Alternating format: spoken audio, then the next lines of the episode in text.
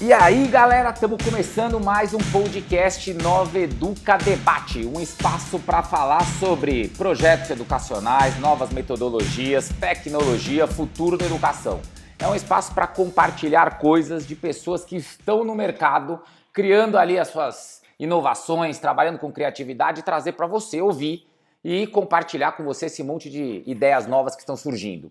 É, o podcast Nova Educa Debate está em algumas plataformas. Você que gosta desse, desse tipo de modelo, estamos no Spotify, estamos na Deezer, estamos é, dentro do Apple Podcast e tem o nosso site www.consultorianovaeduca.com.br barra podcasts com S no final. É, meu nome é Carlos Coelho, Cara, sou entusiasta de educação, adoro ouvir projeto, coisas novas, o que as pessoas estão desenvolvendo e gosto de compartilhar. Por isso que a gente criou esse programa aqui para você. Mas o Carlos não apresenta este programa sozinho. Ele apresenta com comentaristas e hoje eu tenho comigo a Priscila. A Priscila é uma consultora educacional, especialista em Apple Teacher, que é uma certificação da Apple, e no programa de criatividade da Apple, Everyone Can Create. Priscila, manda um oi pra galera. E aí, galera, beleza? E junto hoje com a Priscila, tem uma convidada, uma entrevistada, que, meu, é uma pessoa que. Eu adoro ela, na verdade, acho que ela é uma pessoa que, quando ela chega num lugar, ela joga a luz dela e aparece pra caramba e chama atenção. É, é uma pessoa que manja muito de educação.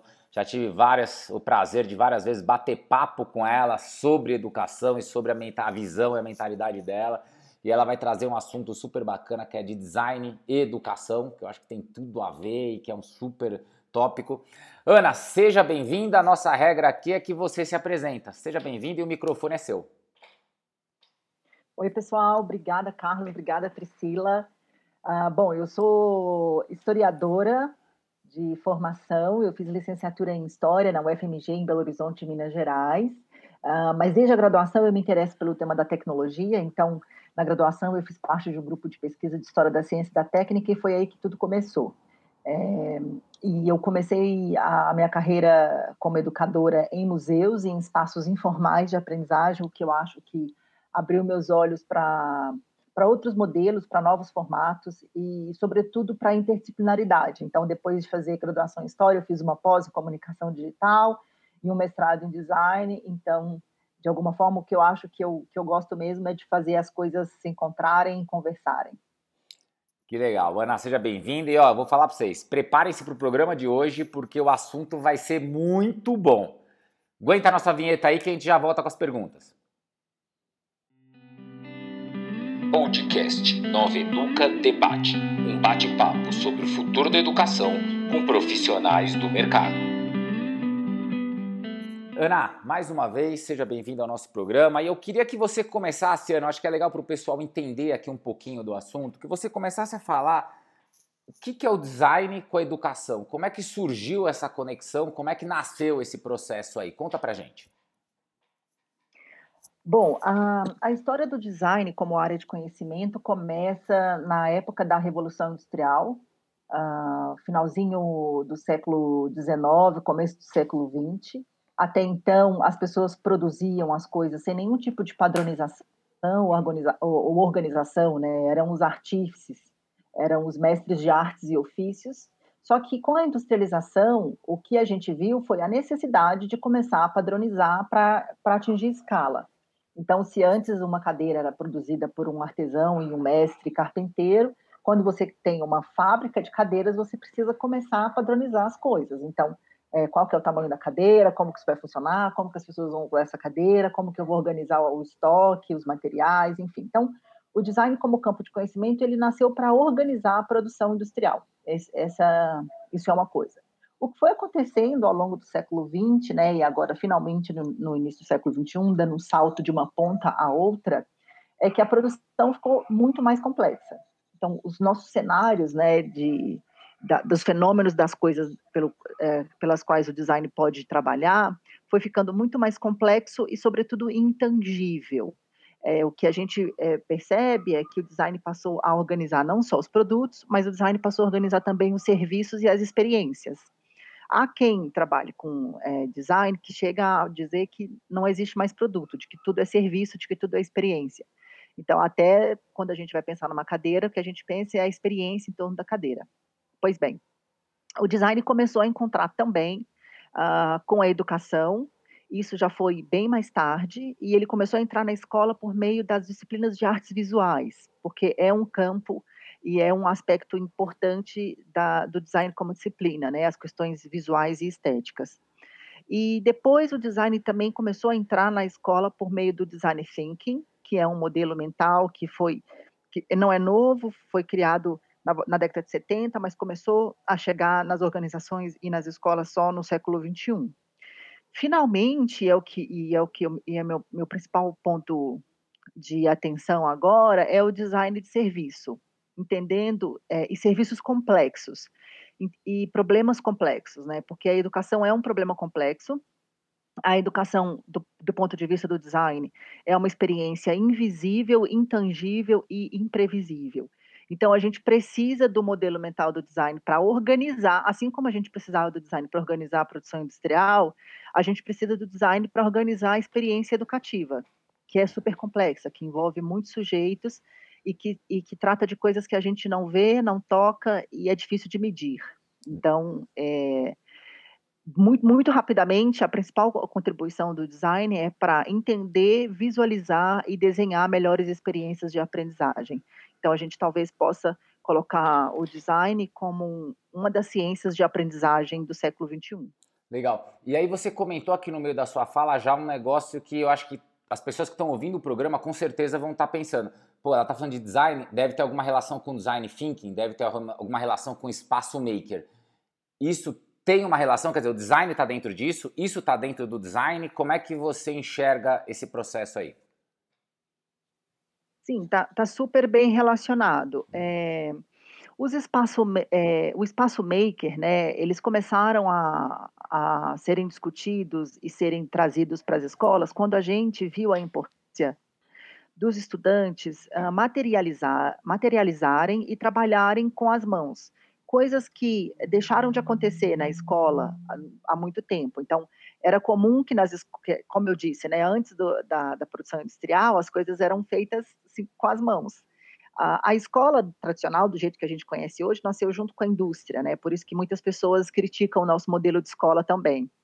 Então é uma quase uma, um modelo, o, o, movimento maker, né? É uma tentativa de tentar de alguma forma trazer para a escola essas competências que são mais manuais e que colocam o aprendizado e os aspectos cognitivos junto com aspectos uh, de uso do corpo e de materialização de ideias. Então, esse é a principal é, o principal objetivo do espaço maker. Como o design é, trata basicamente de projetos, né, a, a, questão do projeto é uma coisa super importante para o design, então o design thinking é, geralmente é muito utilizado uh, como prática e como abordagem de trabalho pelos educadores que atuam em espaço maker, porque ele pode e contribui muito para essa mentalidade de que quando você vai para um espaço, você precisa claramente ter noção de qual é o problema que você quer resolver naquele espaço, qual metodologia que você vai resolver, uh, você vai utilizar para resolver esse problema e como você vai é, entregar isso como valor e como resultado de aprendizado. Ou seja, para o espaço maker não ser só ou não ser só o novo laboratório de informática ou não ser só mais um lugar onde você vai para ficar fazendo coisas e brincando de modelar massinha, você precisa ter ali uma intencionalidade, uma proposta pedagógica muito clara.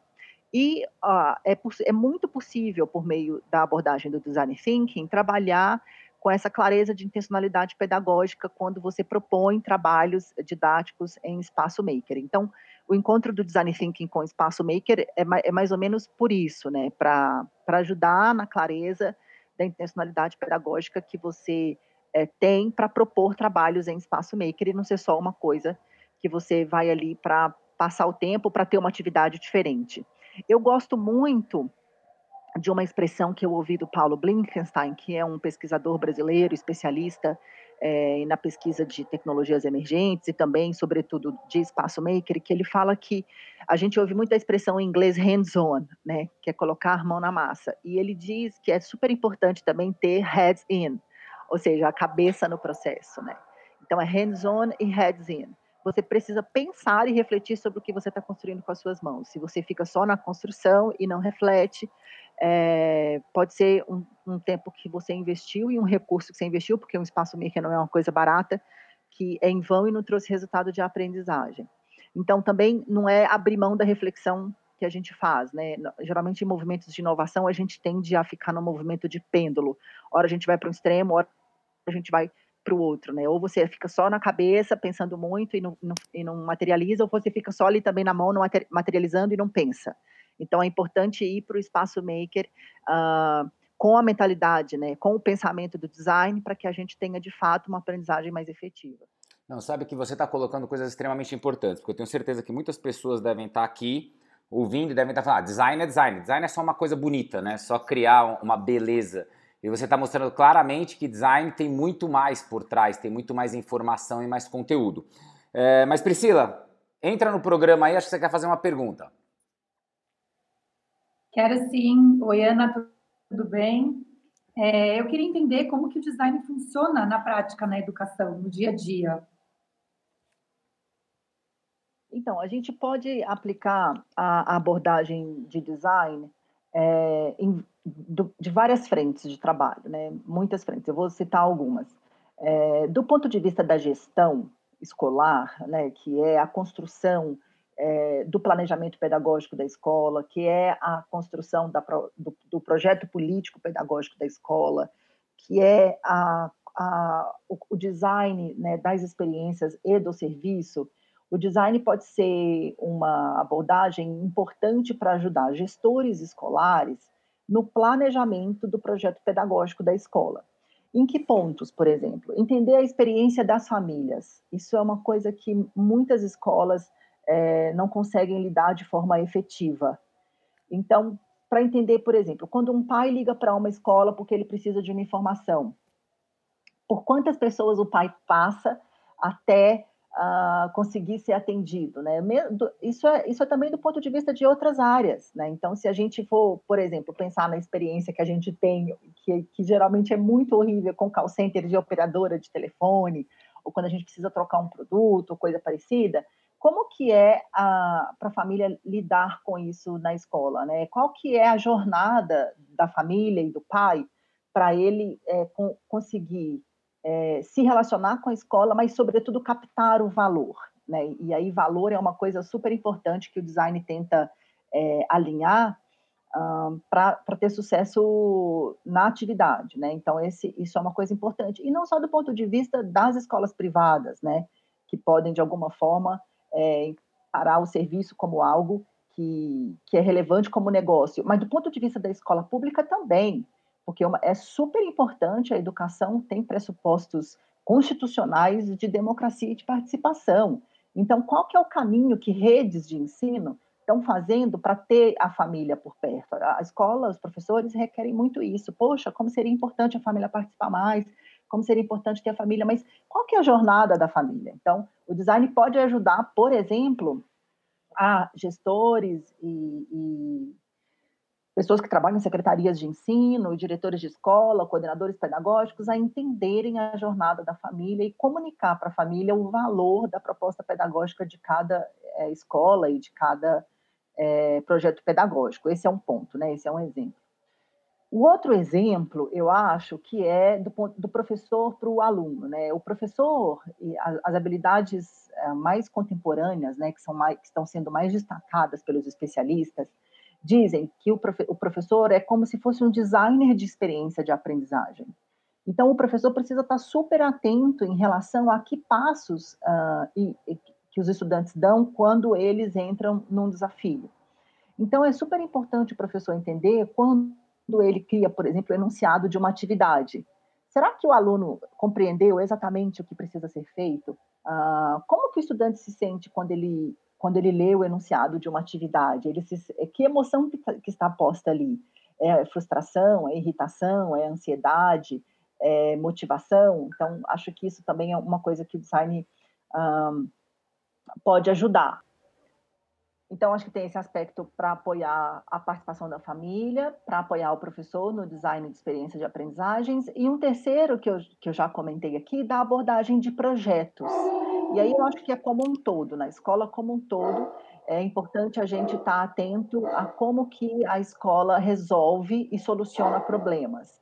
É, então, se a gente tiver uh, essa, a mentalidade do design que ajuda a gente a resolver problemas de forma empática, colaborativa e, e com bastante experimentação, eu acho que a gente consegue solucionar os problemas da escola e da educação em, em, de forma mais ágil, né? A educação é muito discursiva, ela é muito teórica e conceitual, e isso é ótimo porque a educação é uma ciência, a gente precisa de aspectos intelectuais para subsidiar a educação e a prática, mas nós precisamos também de uma mentalidade ágil e de metodologias ágeis para nos ajudar a resolver os problemas que se colocam dia a dia na escola, que são de diversas naturezas.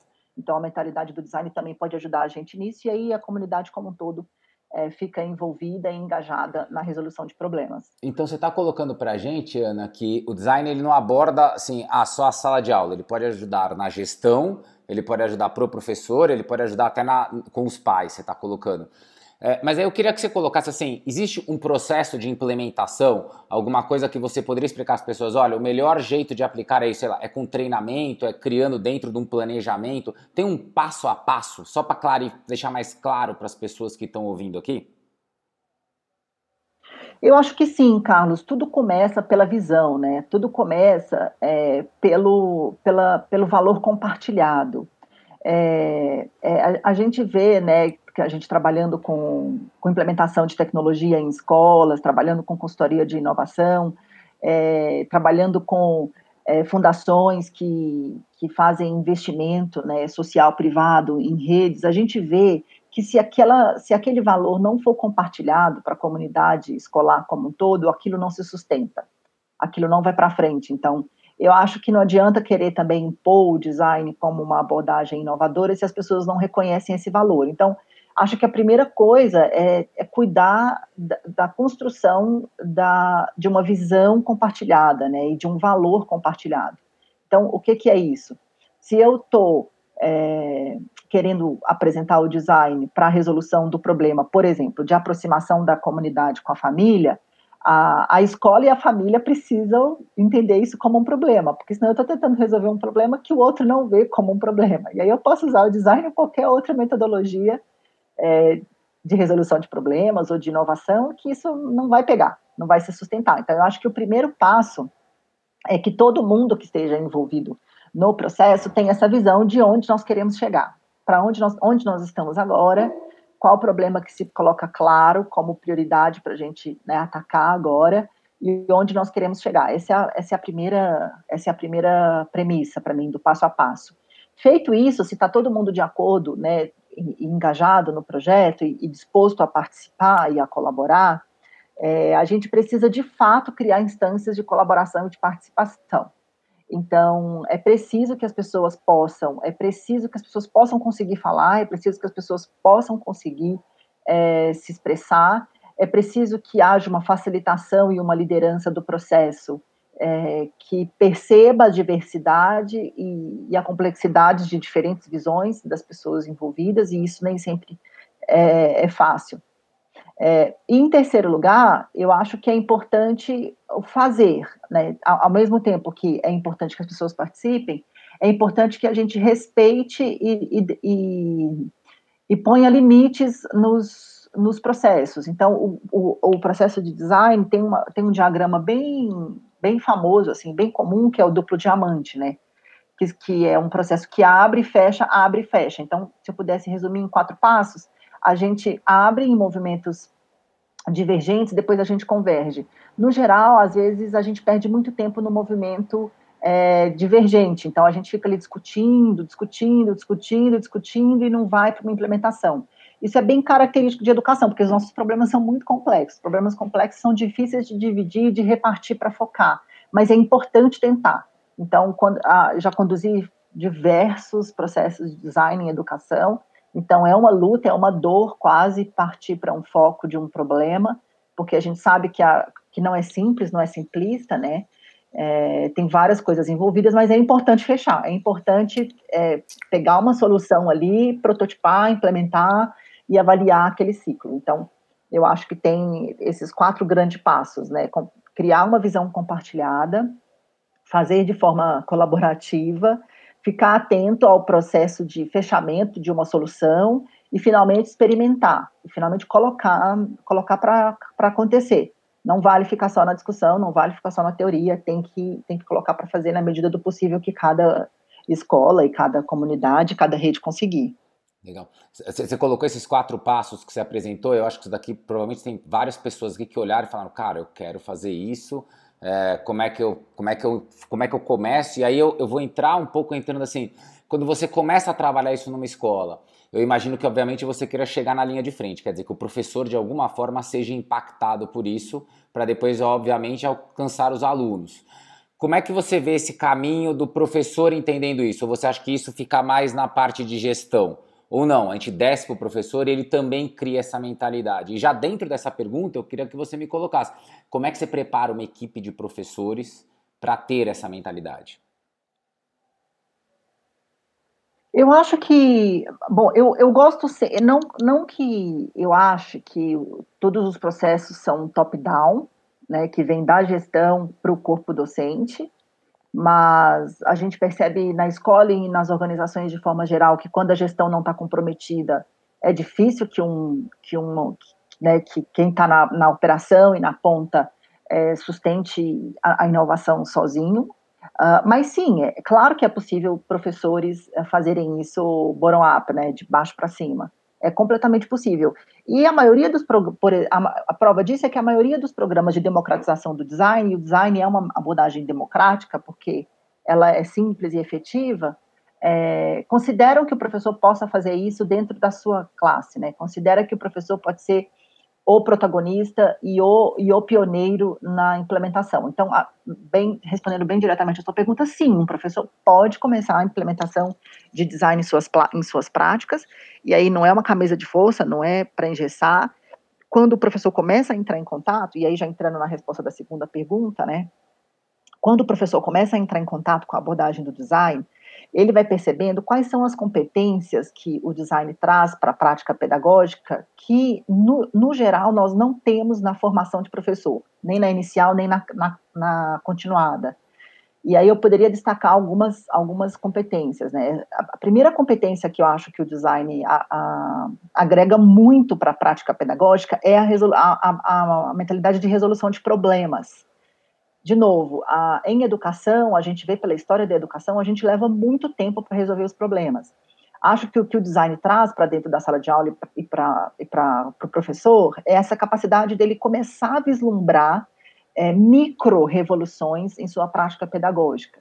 No geral, os problemas de educação são todos muito grandes e não acionáveis. Né? Ah, o professor ganha pouco, não estou de nenhuma forma desmerecendo isso. Ah, o estudante vem de uma, de uma, de uma faixa socioeconômica que impacta muito, também não estou desconsiderando isso, enfim, nenhum dos grandes problemas da educação a gente vai desconsiderar e eles precisam ser tratados no campo que precisa ser tratado, né, da macropolítica, da política pública, enfim. Mas tem coisas que são acionáveis, né, que o professor pode começar a fazer isso é, de dentro da sala de aula. Então, se você, pro, exemplos de microproblemas que podem ser, que são acionáveis e que o professor pode resolver dentro de sala de aula, um problema de atraso de aprendizagem em alguns estudantes. Então, o professor pode fazer, por exemplo, uma rotação por estações, e aí ele vai colocando estudantes que estão mais avançados para ajudar estudantes que estão é, menos avançados. Há estudantes que não conseguem compreender uh, uma competência e ele tem que ir para frente porque ele tem que dar o currículo. Então, ele pode pensar no aprofundamento em projetos interdisciplinares em que ele retoma aquele conteúdo que na grade curricular já teria que ter ficado para trás. E várias outras coisas, e vários outros, outros processos, né? Processos de disciplina, abordagem da resolução de problema do design para resolução de conflito e mediação de conflito e indisciplina na escola também é super poderoso, porque você coloca o estudante uh, ah, para ver que tipo de problema a ação dele causa. Então, isso também é, é super efetivo. Então, em relação à competência dos professores, eu diria da questão da resolução de problemas. Outra, outra competência super importante para a prática docente, que eu acho que o, o design contribui, é em relação ao planejamento. É, o professor ele é um autor, o professor ele, ele é o criador da, da experiência de aprendizagem do estudante. E, e para processos criativos, e criar uma aula é um processo super criativo. É, a mentalidade de desenho, de projeto do design é, é super importante e contribui muito para o professor começar a pensar em experiências mais sistêmicas, experiências mais holísticas, para o professor pensar é, na questão da, de como ele lida com o planejamento de longo prazo, né? Planejar uma aula é uma coisa, planejar um trimestre inteiro de, de aulas é outra coisa, e pensar na implementação, por exemplo, da base de um currículo em um ano é outra coisa. Então, acho que o design traz essas questões de, de planejamento que são bem importantes. E o último, eu diria, é a questão da empatia, né? A empatia ela é importante porque a escola ela é uma instituição muito fechada em si mesma. A escola conversa pouco com a sociedade de forma geral. E a mentalidade do, design coloca a gente o tempo todo a, a ficar olhando para a experiência do outro, né? Nos coloca o tempo todo para ficar perguntando como é que o outro está reagindo, como é que o outro está se sentindo, como é que está sendo a experiência para as outras pessoas. Então, quando o professor faz esse esforço de sair dali das quatro paredes da sala de aula, ou sair dos muros da escola para entender como que é, o mundo lá fora impacta a sala de aula e a experiência do estudante, Acho que isso também é bem importante na medida em que ele vai ampliar o repertório dele para conhecer outras coisas e também para trazer outras coisas que de repente não estão no livro didático, não estão no plano de aula, não estão no currículo. E aí, quando ele amplia esse olhar, essa abordagem, ele enriquece muito a experiência dos estudantes. E você vê isso daí, Ana, é, colocando essas características que você está colocando, essas coisas importantes do professor, mas você vê assim, uma escola para usar esse método, né, esse conceito, é, uma escola ela precisa treinar o professor, ou seja, ela precisa ter uma linha de treinamento. Como é que isso funciona? Como é que ela, ela joga isso para dentro do dia a dia? É, sem dúvida. Então, aí, é, se, se, for, se, se for um movimento de gestão, e, e, eu, e aí eu queria falar, é, relacionar essa resposta com as duas opções que eu dei antes, né? Então, é possível trazer o design para a escola via gestão, como um projeto de gestão, ou via é, é, independente e autônoma. Então, assim, o professor consegue se autodesenvolver por meio do design, porque a gente tem milhares de programas e recursos gratuitos disponíveis para ele se autodesenvolver com autonomia. E se a gestão quiser implementar, também, também tem vários programas para implementação de design em escola. E como que para mim seria a melhor implementação possível? Em educação e em formação de professores, a gente tem um termo chamado homologia de processo. Significa que a melhor forma de você apresentar uma abordagem ao, ao professor é fazer com que ele passe pela experiência do estudante. Então, a melhor forma de ensinar design thinking para professores é colocar professores para fazer projetos de design. Né? Não, não seria efetivo, e a gente e quem trabalha com metodologia ativa sabe isso, não faz sentido eu ficar falando sobre rotação por estação com o professor numa aula expositiva. Ele precisa passar por uma rotação por estação.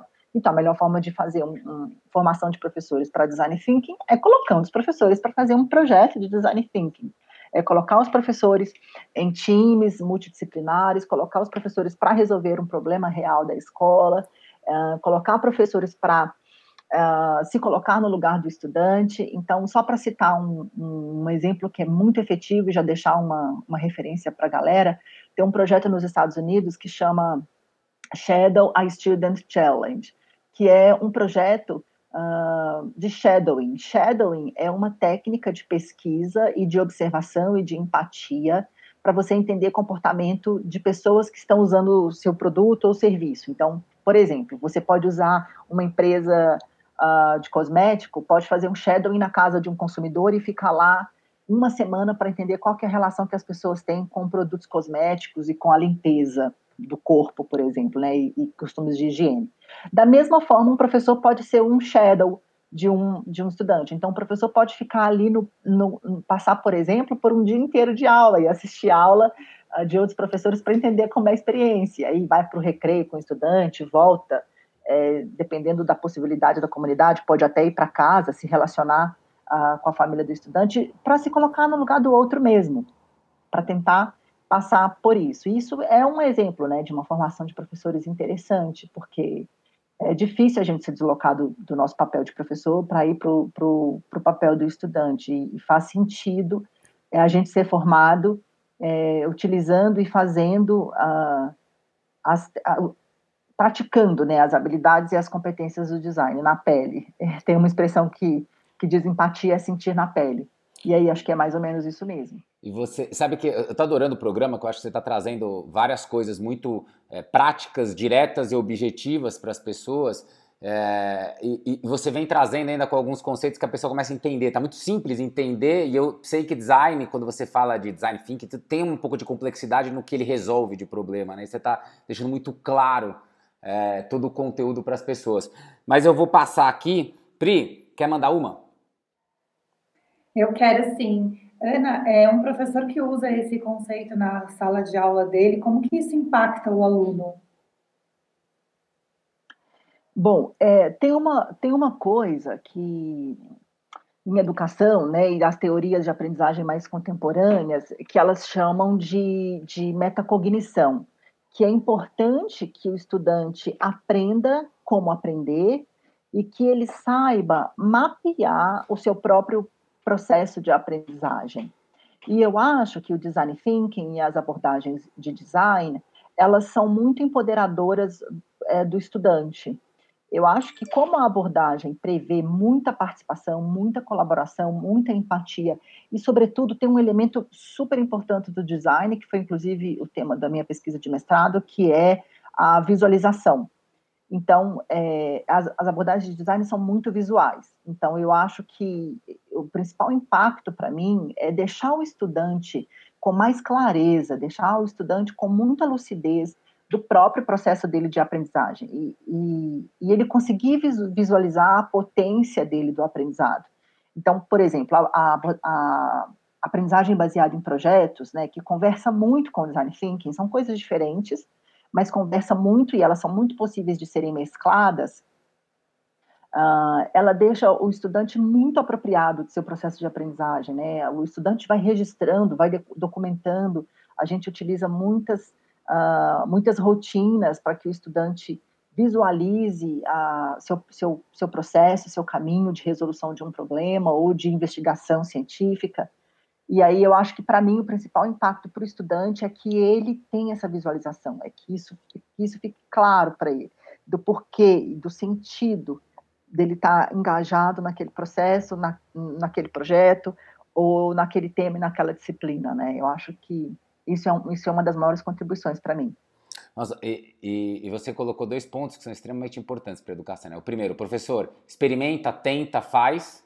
Né? E segundo, é, o, o, a realidade que você está colocando é o sentimento do aluno, né? a experiência dele, né? no sentido de o que, que, ele está vivendo é o impacto que ele vai ter na aprendizagem.